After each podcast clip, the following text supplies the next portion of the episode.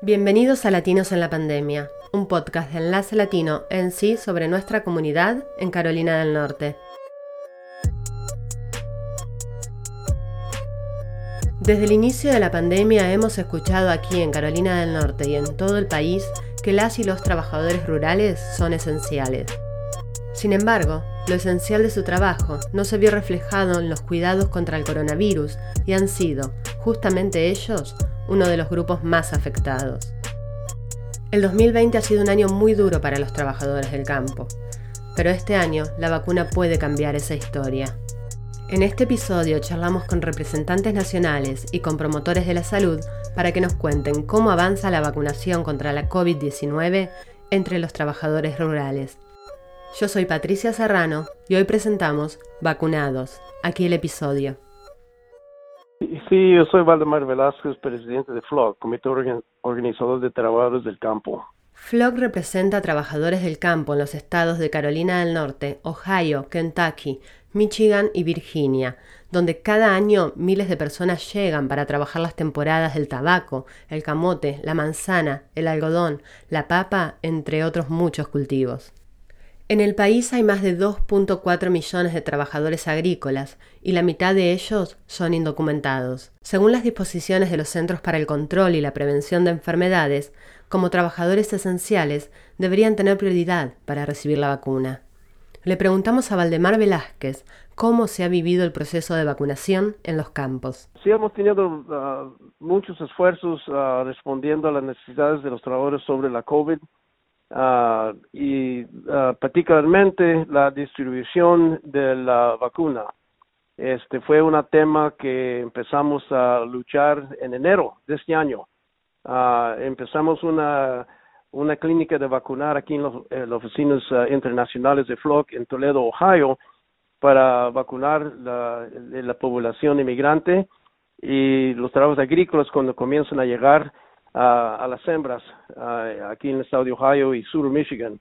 Velázquez se refiere a que se han esforzado desde el primer momento a que el proceso de vacunación se realizara donde viven los trabajadores rurales. Ah, porque había una resistencia de, distribuir la vacuna en áreas, en las vecindades donde viven ah, la, la, gente, porque querían que vinieran a vacunarse en los centros de salud de la ciudad, de los hospitales y todo, pues la gente pobre, particularmente los indocumentados, no les gusta ir a, lugares donde les comienzan a pedir datos de información y licencias de manejar y números de seguro social.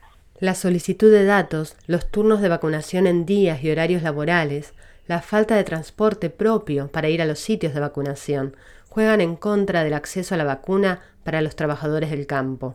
Por eso, preferimos nosotros de traer la vacuna a la gente no al reverso. Así es que hicimos un empuje grande. Así es que ha sido una lucha, pero a él le seguimos.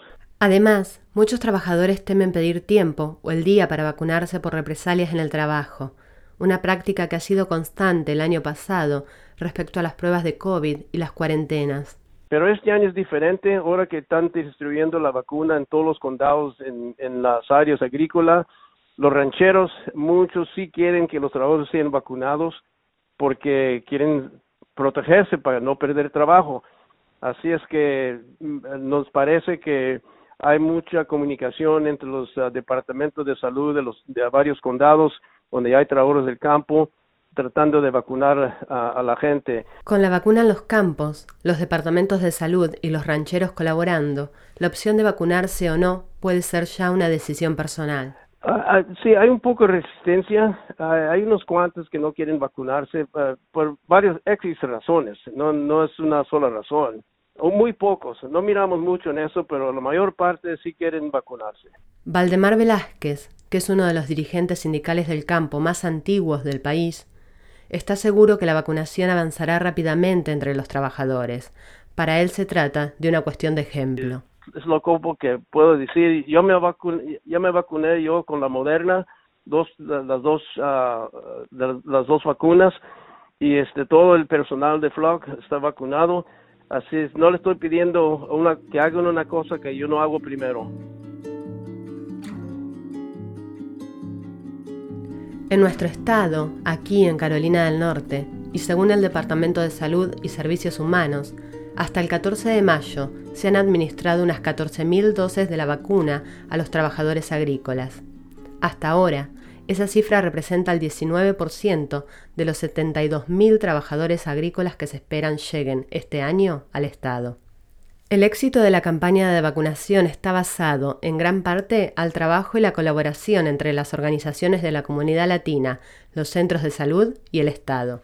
Mi nombre es Melissa Soto Escobar y trabajo como coordinadora de salud en True Reach, uh, una organización uh, sin fines de lucro en Hendersonville, North Carolina. Y hemos estado trabajando, motivando y dando información a, la, a, la, comunidad hispana en general sobre la vacunación. Melissa nos contó que la estrategia para llegar con la vacuna a los trabajadores rurales incluye clínicas móviles de vacunación en los campos del oeste de Carolina del Norte, un método que se repite a través de todo el estado y también incluye la convocatoria personalizada. Y nosotros les hemos brindado apoyo porque todas esas personas hay que hacer la cita, hay que llamarlas por teléfono, hay, hay que a veces conseguirles transporte para que vayan a los sitios donde están poniendo las vacunas.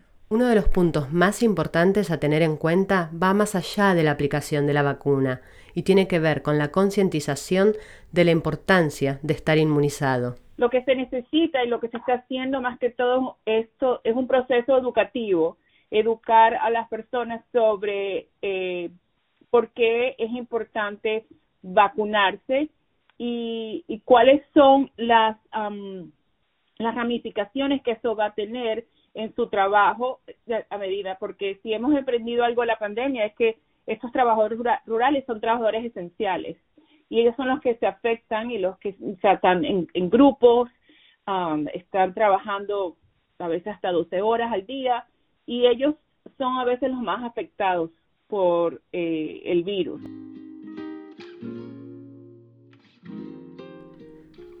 California es uno de los estados con mayor actividad agrícola y cantidad de trabajadores rurales en Estados Unidos. Para conocer cómo se está llevando a cabo el proceso de vacunación en la costa oeste y en gran parte del país, hablamos con Mili Treviño Sauceda. Soy la directora ejecutiva de Alianza Nacional de Campesinas.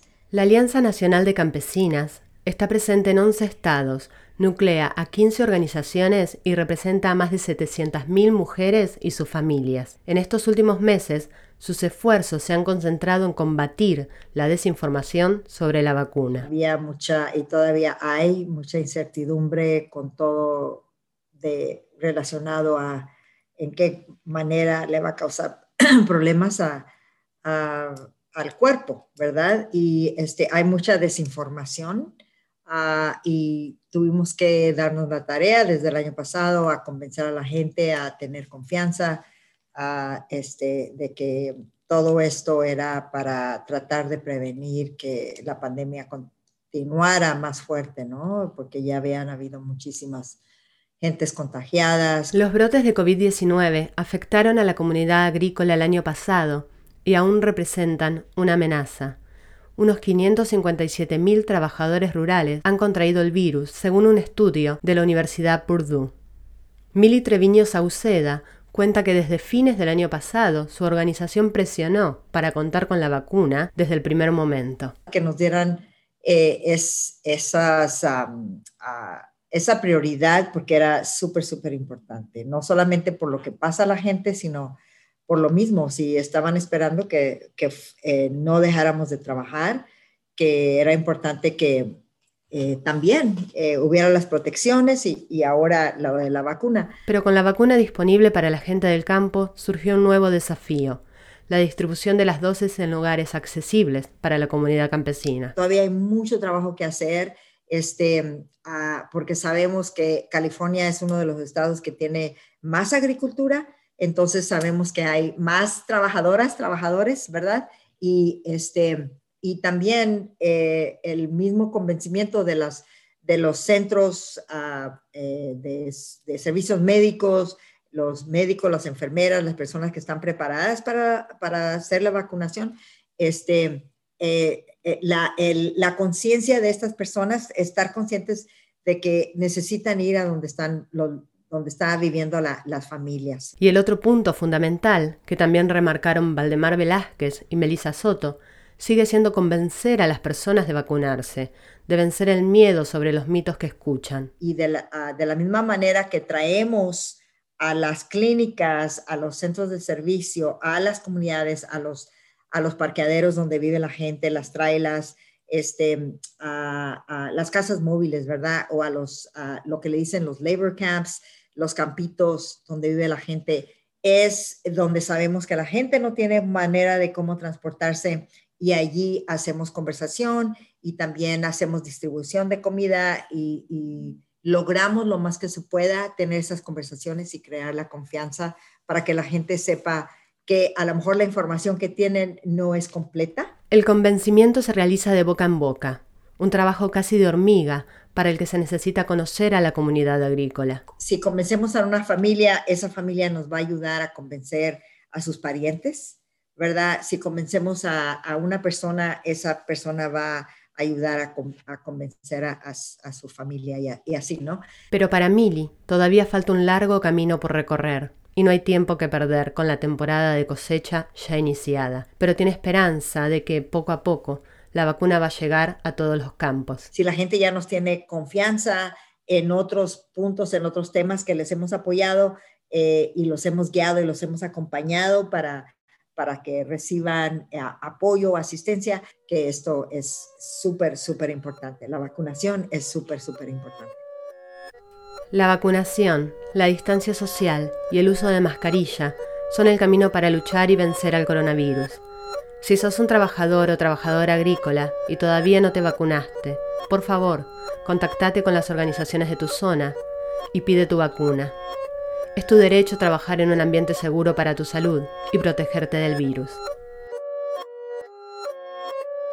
Latinos en la Pandemia es un podcast de Enlace Latino en sí, escrito y producido por Patricia Serrano y David Miller. La dirección y producción ejecutiva es de Paola Jaramillo y Walter Gómez. Nos acompañan Raúl Ramos y Paula Sokolovsky. Yo soy Patricia Serrano. Expandamos la voz latina en Carolina del Norte.